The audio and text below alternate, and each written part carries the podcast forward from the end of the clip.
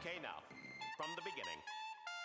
Hit it, boys. Scheiter heiter, der Erfolgspodcast. Wenn du wissen willst, wie man im Leben und bei sich ankommt, glücklich wird, Erfolgreich und auch in schwierigen Zeiten mit Leichtigkeit und Gelassenheit die Unebenheiten dieser Welt erleben kann, dann bist du hier richtig. wir haben beides erlebt, Höhen und Tiefen, Ebbe und Flut. Und wir nehmen dich mit auf unsere Reise. Scheiter heiter, der Erfolgspodcast. Wir, das sind Wilbert Olindi und Andreas Knuffmann. Willkommen bei Scheiter Heiter. So, heute Folge 13. Ähm, ohne Wilbert, aber mir gegenüber sitzt ein Freund von mir und Freund von uns aus der Familie, Karl-Heinz Hauser. Vom Sülberg in Hamburg bekannt, Sternekoch, Fernsehkoch ähm, und vor allen Dingen aber so, wie ich dich erlebt habe, Karl-Heinz, ein glücklicher und erfolgreicher Mann. Weil wir müssen übrigens nur das zur äh, Erklärung. Wilbert ist in Österreich, in Graz, hat ein Training, fordert ihn sehr und deswegen machen wir diese Folge äh, mit Karl-Heinz als unserem ersten Gast. Wir freuen uns extrem, dass du dabei bist. Freue mich sehr. Und ähm, ja, das Konzept von Scheiter Heiter ist ja, dass wir über das Leben sprechen wollen, dass wir wissen möchten von den Menschen, die wir treffen, was sind die wichtigsten Erkenntnisse, die sie gehabt haben im Leben und ähm, wie würdest du dich selbst beschreiben? Fangen wir mal so an, Karl-Heinz. Du stehst mitten im Leben. Ja, wie würde ich mich beschreiben? Also in allererster Linie bin ich ja ein Bauernbube aus dem Markgräfler Land. Ja? Also bin da, bin da geboren und aufgewachsen äh, in einer Schmiedefamilie und äh, hatte dann irgendwann die plumpe, fixe Idee, äh, Koch zu werden mit, glaube ich, acht oder neun Jahren. Und das habe ich entsprechend verfolgt, habe relativ früh erkannt, in einem ganz normalen äh, Laden in, äh, im Schwarzwald gelernt, relativ früh erkannt, dass da möglicherweise ein bisschen mehr los sein könnte in dem Beruf. Und ja, habe mich dann äh, durchgeschlagen, glaube ich, äh, was soll ich die Geschichte erzählen? Also erstmal muss die Frage, ist der muss die, die, die erste Frage, die dann kommt, ist natürlich, wie, wie kann ein junger Bursche mit acht, neun Jahren wissen, dass er Koch werden will? Ich wusste damals, dass ich gerne Fußball oder Tennis spiele. Aber wie, wie, wie ist das? Hast du mit deiner Mutter gekocht? Gab es diesen Moment in der Küche? Wie, wie hat es angefangen? Ganz interessant. Also vorgestern rufe ich meine Tochter an, die Kleine, die ist ja neun und, und sagt, Papa, was kann ich denn jetzt machen? Also da steht im Rezept Backpulver und Natron, aber Natron haben wir keins da. Äh, immer. Und dann sagt sie, ja, ich habe einfach Lust gehabt zu backen. Das war gerade vorgestern, wirklich. Ist und ja- so war es bei mir auch. Also ich hatte einfach Lust zu backen. Mich hat das interessiert, was meine Mutter gekocht hat. Wir äh, sind ja in den Weinbergen aufgewachsen. Wenn dann da so, so Weinlese war, dann haben die, die Bäuerinnen, also die Winzersfrauen, haben am Abend gekocht. Ja? Und das hat mich auch immer fasziniert, was da dann wirklich auch immer aufgekocht wurde. Jeden Abend, so unter der Woche, wenn du beim Herbst warst, den ganzen Tag von morgens bis abends, das fand ich faszinierend. Wir hatten einen äh, Gasthof in diesem Dorf, da gab es einen Koch, den fand ich auch ganz cool. Und irgendwie kamen da immer die Dinge zusammen. Ich hatte einfach das Essen, die Produkte und, und, und auch äh, die Landschaft, die Weinlese, all diese Dinge, die wir da hatten, mich einfach wahnsinnig interessiert und, und habe mir das in den Kopf gesetzt, schon relativ früh. Ja, und Ja, wie du, wie du gerade hörst, ja, meine Tochter fängt auch schon so an, ja, Ja, mit neun da, ich habe jetzt Lust gehabt zu backen. Ja. Das hat dich, dann hat dich der Beruf durch die ganze Welt geführt und äh, im Moment bist in Hamburg am Sülberg eigentlich auch sehr glücklich hier. habe mich vom ersten Tag an fasziniert und äh, wir machen hier von Caterings über große Veranstaltungen, über verschiedene Restaurants, Zwei-Sterne-Restaurant, Hotelbetrieb, aber insbesondere auch Caterings, äh, ja, also Gastronomie in allen Facetten und es ist auch immer noch nach wie vor das, was mich erfüllt und was ich gerne mache und äh, äh, ja, macht einfach Spaß. Ja. Und, und alles andere hat sich so ein bisschen entwickelt. Ne? Was sind die Dinge, die dich vorantreiben? Weil es ist ja nicht, du bist ja jetzt nicht mehr der alleine der Koch, der genau weiß, was er, welche Ingredienzien er im richtigen Maß zusammenmischt, sondern du musst als Unternehmer, wie viele Angestellte hast du? Man muss sich das vorstellen. Ich hatte das große Glück, mit Karl-Heinz einen Film zu machen für den NDR. Ein halbstündiges Feature, was wir beide, glaube ich, Zeit unseres Lebens nicht Sehr mehr vergessen werden. ja.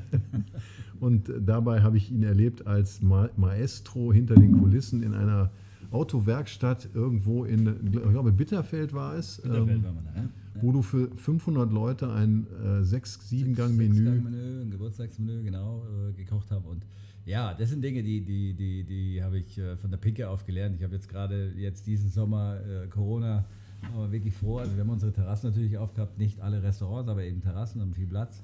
Und unter anderem haben wir eben auch äh, für Porsche Catering gemacht an den Formel 1 Strecken, was äh, streng unter Covid-Regeln stand, also ohne Zuschauer, wie man weiß. Und, und äh, ich habe mir dann mal die, die Situation genutzt und habe das einfach mal selber gemacht dieses Jahr wieder. Also selbst eingekauft, die Karten geschrieben, gekocht in jedem, in jedem Land äh, in Europa, dann entsprechend auch äh, äh die Produkte eingekauft und mich äh, unglaublich äh, intensiv beschäftigt mit dem Thema, auch die Mannschaft entsprechend geführt, also so wie ich es wirklich früher gemacht habe und habe so gedacht, naja, vor 25 Jahren bei Käfer habe ich das auch schon gemacht. Ja? Also das ist einfach so, es ist mir nicht schwer gefallen, auch diese Caterings irgendwo in Italien, Monza an der Strecke oder Barcelona zu machen, sicher, weil ich das eben früher auch schon, schon gemacht habe und so ähm, machen wir diese Dinge im Grunde nicht, nicht, nicht wahnsinnig viel aus. Also das streckt nicht so wahnsinnig an. Man sieht ein bisschen das Defizit dann, was der ein oder andere Mitarbeiter hat, weil äh, das jetzt so zu machen im Ausland äh, war für die einen oder anderen sicherlich nicht einfach, aber, aber wir haben die Mannschaft durchge, durchgezogen und, und auch dieses Catering durchgezogen, auch unter diesen schwierigen Bedingungen.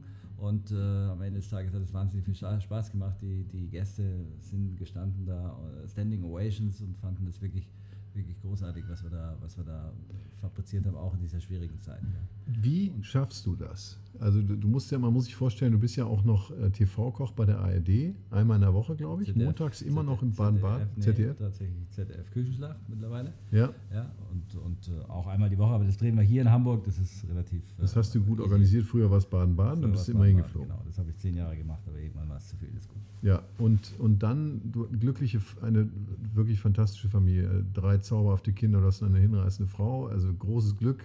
Wie geht ja, das? Absolut, wie, absolut. Wie, wie kriegst du das hin, dass du Zeit für die Familie noch hast? Ja, also es ging vielleicht äh, los, äh, wo ich meine Frau kennengelernt habe, eben damals bei Käfer. Äh, sie sie ist eine Wirtstochter, kommt aus Bayern und, und sie hat mich fasziniert, als junges Mädel, damals war sie 23, ich war glaube ich 27 und sie hat mich fasziniert, weil sie diese, diese Arbeit im Service damals bei Käfer so, so mit einer Selbstverständlichkeit gemacht hat und, und, und dann waren wir zusammen und, und wenn sie dann mal frei hatte, hat sie gesagt, ja, sie muss heim und helfen und, und nach dem fünften Mal, wo sie gesagt hat, sie muss heim zum Helfen, dachte ich so, ist das eigentlich normal? Und sagte, ja, ist halt viel los und, und das ist halt so und das fand ich irgendwie ganz, ganz spannend wusste dann auch, okay, das könnte die richtige Frau sein, die Verständnis hat für den Job, den ich mache. Äh, war dann tatsächlich auch so. Sie ist auch eine großartige Mutter. Wir haben dann auch das Glück gehabt, dass wir äh, drei großartige Kinder haben, noch einen kleinen Nachzügler mit neun und die beiden Großen sind mittlerweile 21 und 19. Äh, studieren auch beide, sind, sind gut unterwegs und die Kleine, da sind wir echt froh, dass wir die noch haben, ist, ist zu Hause und, und äh, ja, eben fängt jetzt auch schon an mit diesen Späßchen hier rumzubacken oder was ich was. Ist, ist, ist aber mega gut drauf und und ja, meine Frau hat mich in all dem, was ich, was ich mache, immer wahnsinnig unterstützt und den Rücken freigehalten, hat die Familie, hat sich entsprechend um die Familie, um die Kinder gekümmert und ich äh, um meinen Job und um diesen Silberg und um die ja, 120 Mitarbeiter war vorhin die Frage, die, die, die wir haben. Äh, mittlerweile verschiedene Betriebe auch. Ich habe noch einen Betrieb in Rastatt ich habe noch einen Betrieb in Frankfurt mit diesem neuen Konzept PokeU, was wir da machen.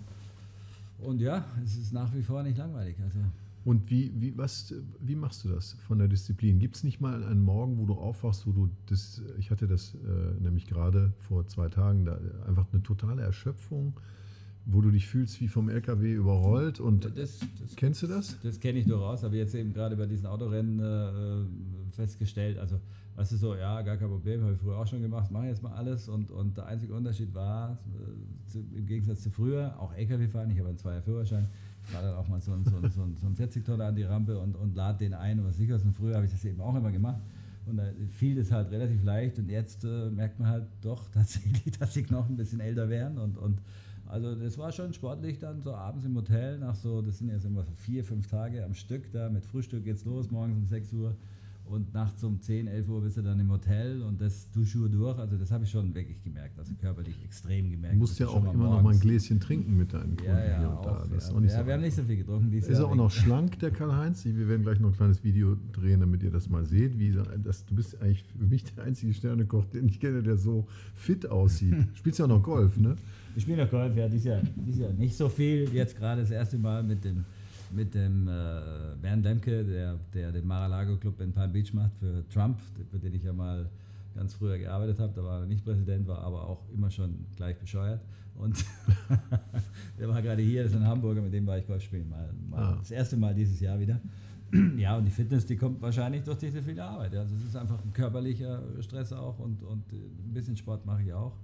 Äh, das ergänzt sich eigentlich ganz gut. Und, und wenn du von morgens bis abends immer unter Strom stehst, dann äh, äh, Klar. wird man nicht so fett.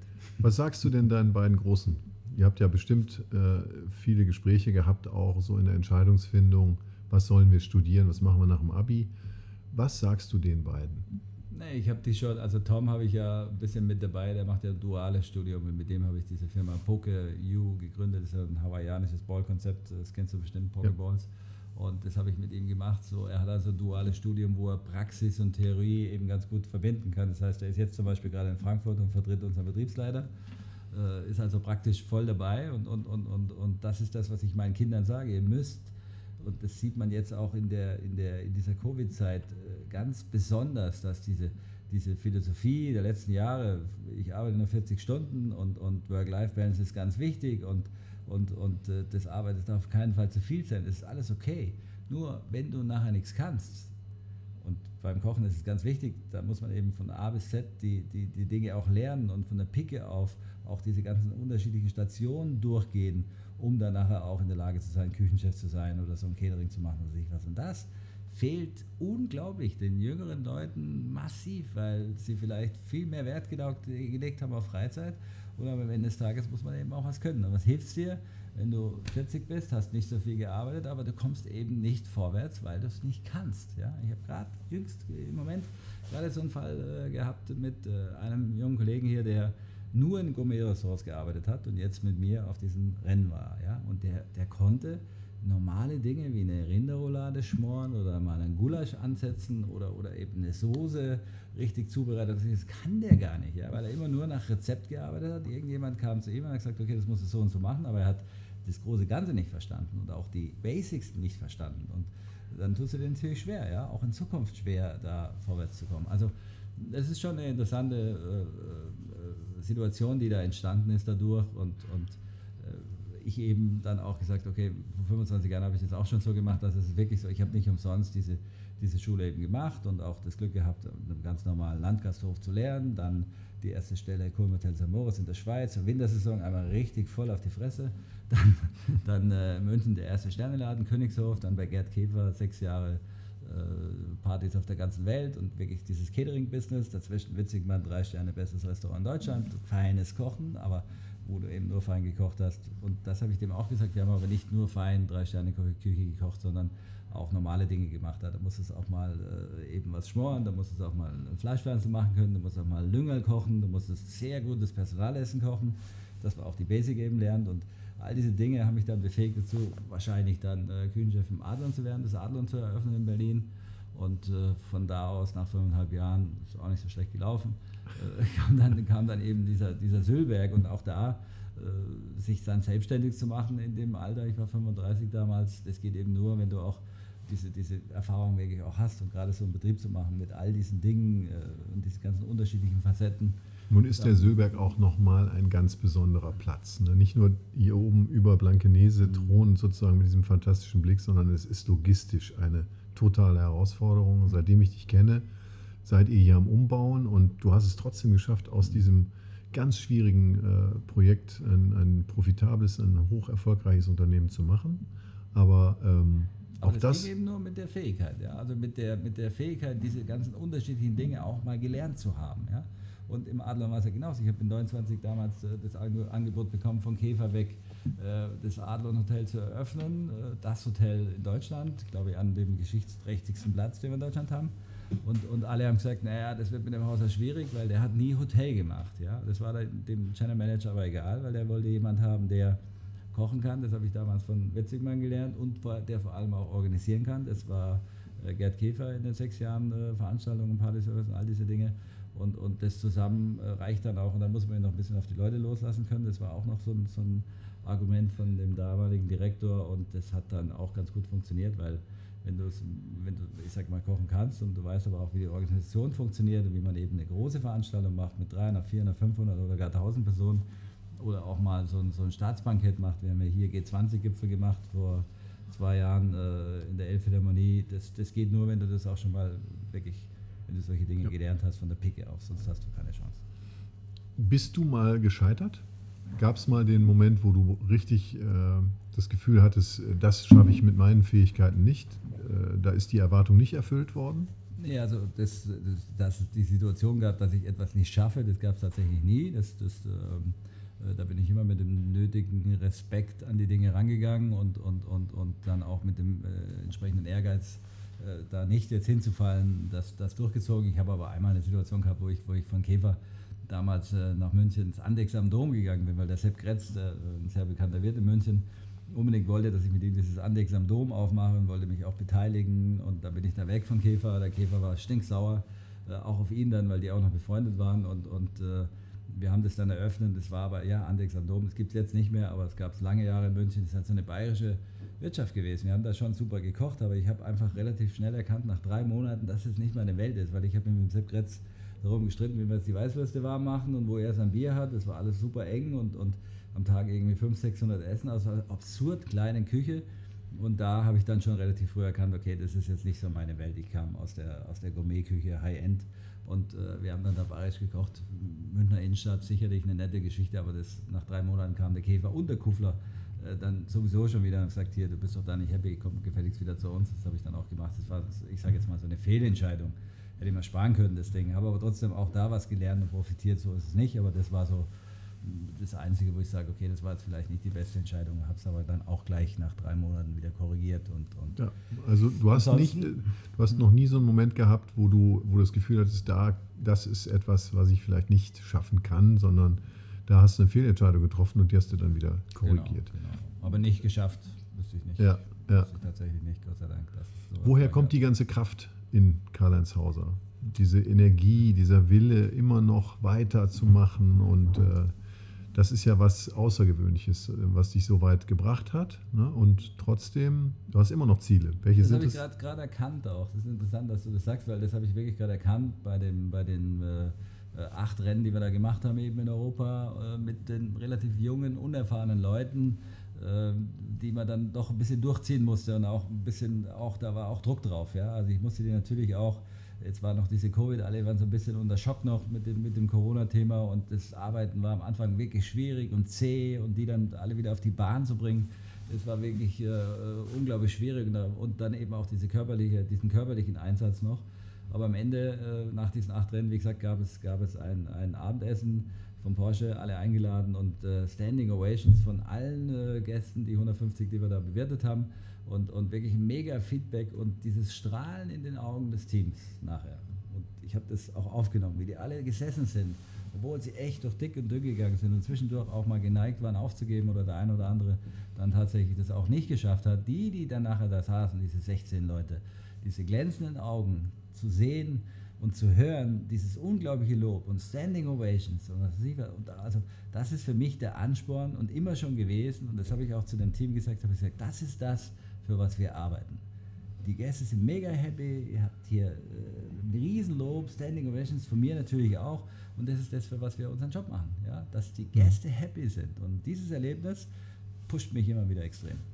Das, das Spannende ist ja, dass wir hier in dem, wir haben ein ganz kurzes Vorgespräch gehabt, ich glaube es waren zehn Minuten, weil Karl-Heinz auch wieder ganz wenig Zeit hat äh, heute und dann sind wir beide wieder sofort zum Thema gekommen, nämlich ähm, haben beide, glaube ich, gerade das Glück, trotz Covid, dass unsere Firmen, unsere äh, ganzen Engagements äh, sehr gut laufen.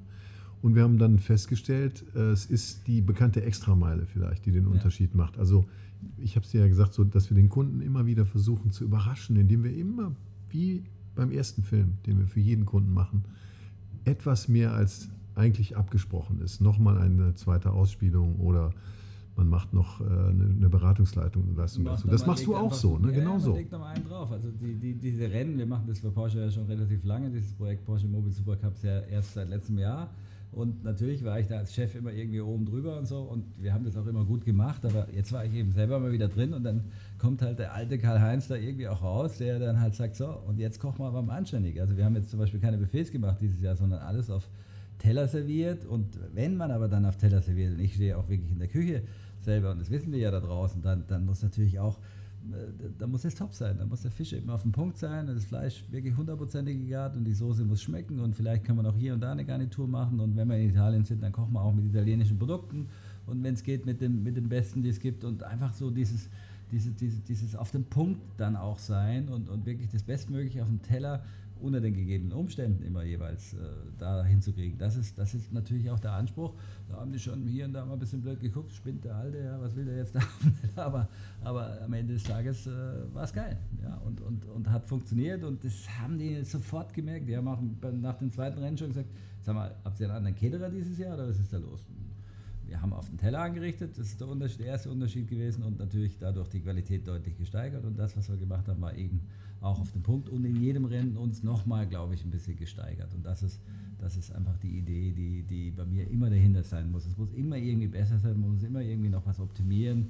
Und auch mit den Lieferanten. Ich habe den Europachef von Metro angerufen und gesagt, ich brauche hier, wenn wir jetzt unterwegs sind, äh, die Metro-Märkte jeweils und, und wir müssen die Sachen vor Ort einkaufen, weil wir Doppelrennen hatten. Wir waren also zweimal in Silverstone und sind von Silverstone direkt nach, nach, nach äh, Barcelona gefahren und wir waren zweimal in Österreich und da nach Budapest und mussten sowieso die Produkte dann im jeweiligen Land vor Ort kaufen. Das war natürlich nochmal ein Zusatzgag oder nochmal ein Zusatzkick, weil wir einfach top frische Produkte hatten. Und Ja. die, die Leute in den Metromärkten haben sich äh, ein Bein ausgerissen, uns da die beste Ware dahin zu stellen und uns beliefert auch an den ganzen Strecken. Und es war mega. Ich habe ein Bild dann äh, nach Düsseldorf äh, zur Zentrale geschickt, wie die Italiener, der Boss mit mir erstmal ein, Espresso getrunken hat und dann hat er sich hier mit den ganzen Abteilungsleitern hingestellt. Jeden einzelnen Abteilung am Schluss stand er mit mir auf dem LKW und hat die Ware Ach, eingeladen. Das war Ja. so großartig. Ja? Auch, auch wie, Lust, wie viel Lust die hatten, auch da das Bestmögliche rauszuholen.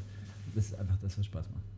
Das sind zwei wesentliche Dinge, die wir jetzt schon äh, gehört haben. Einmal, dass die, du den Kindern gesagt hast, ihr müsst was lernen, ihr müsst was können. Ohne etwas können. zu können ist das Nicht Wichtigste. reden, sondern Das zweite ist, immer vielleicht ein bisschen mehr machen, als äh, der Kunde erwartet. Und das dritte vielleicht, das darf ich erzählen, ist Großzügigkeit.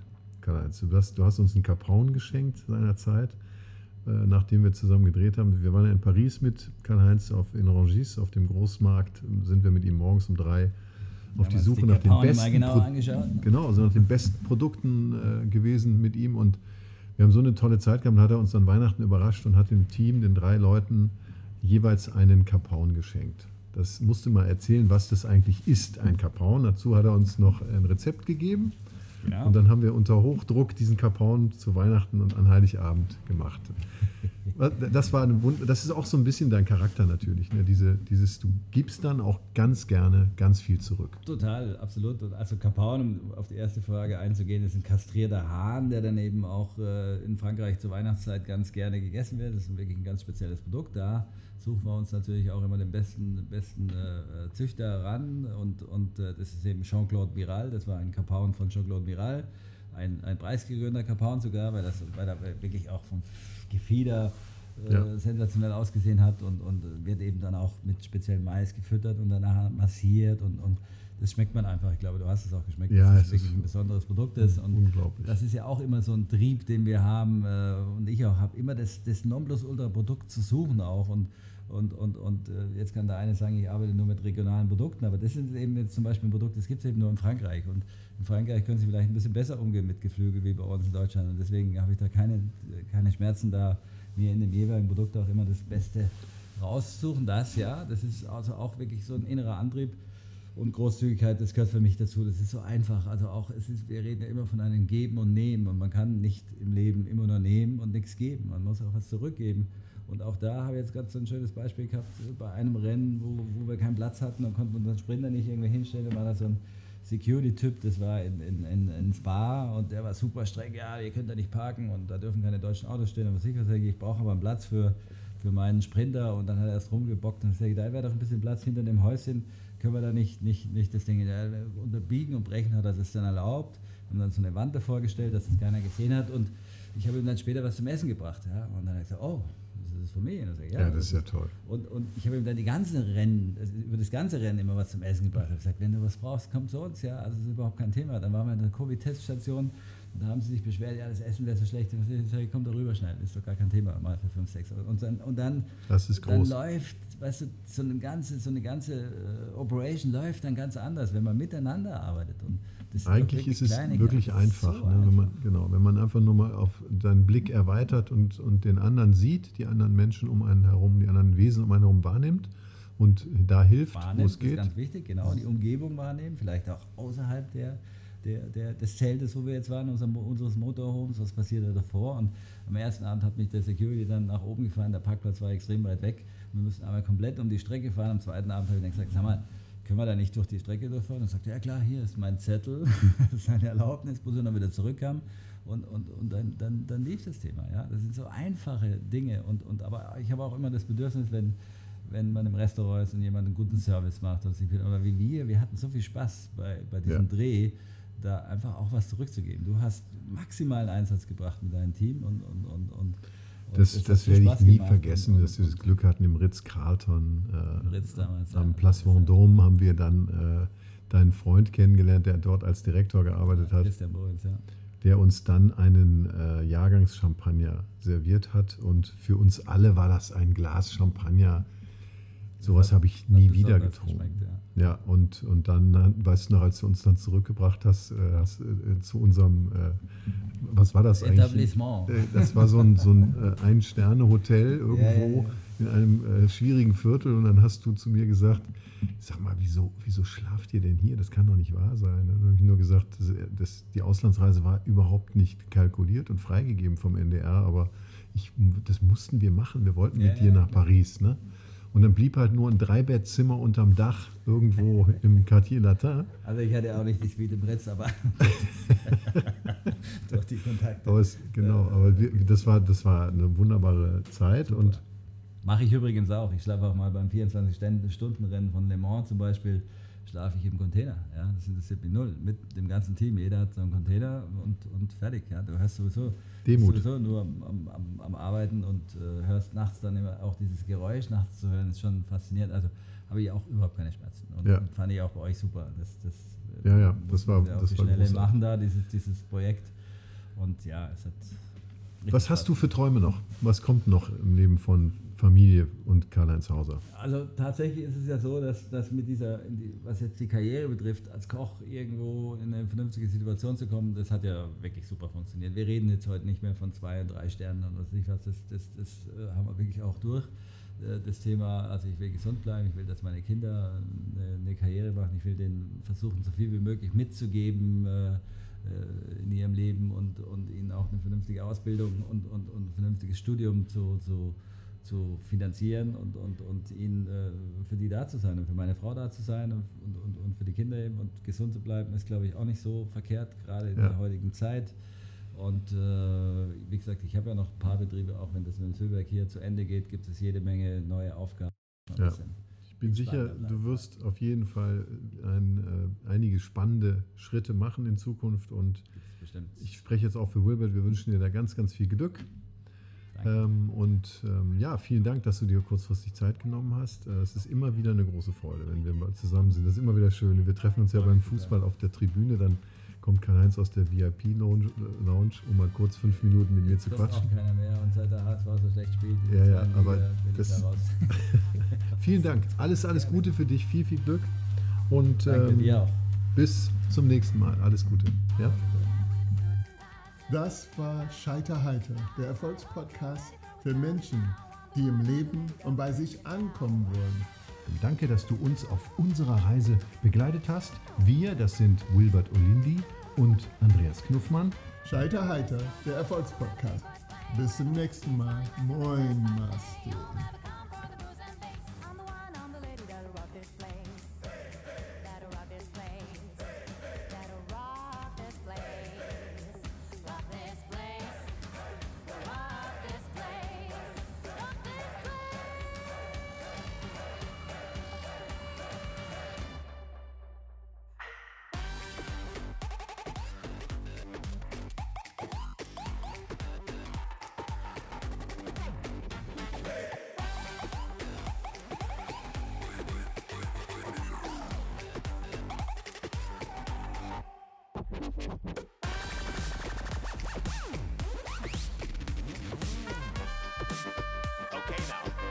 From the beginning.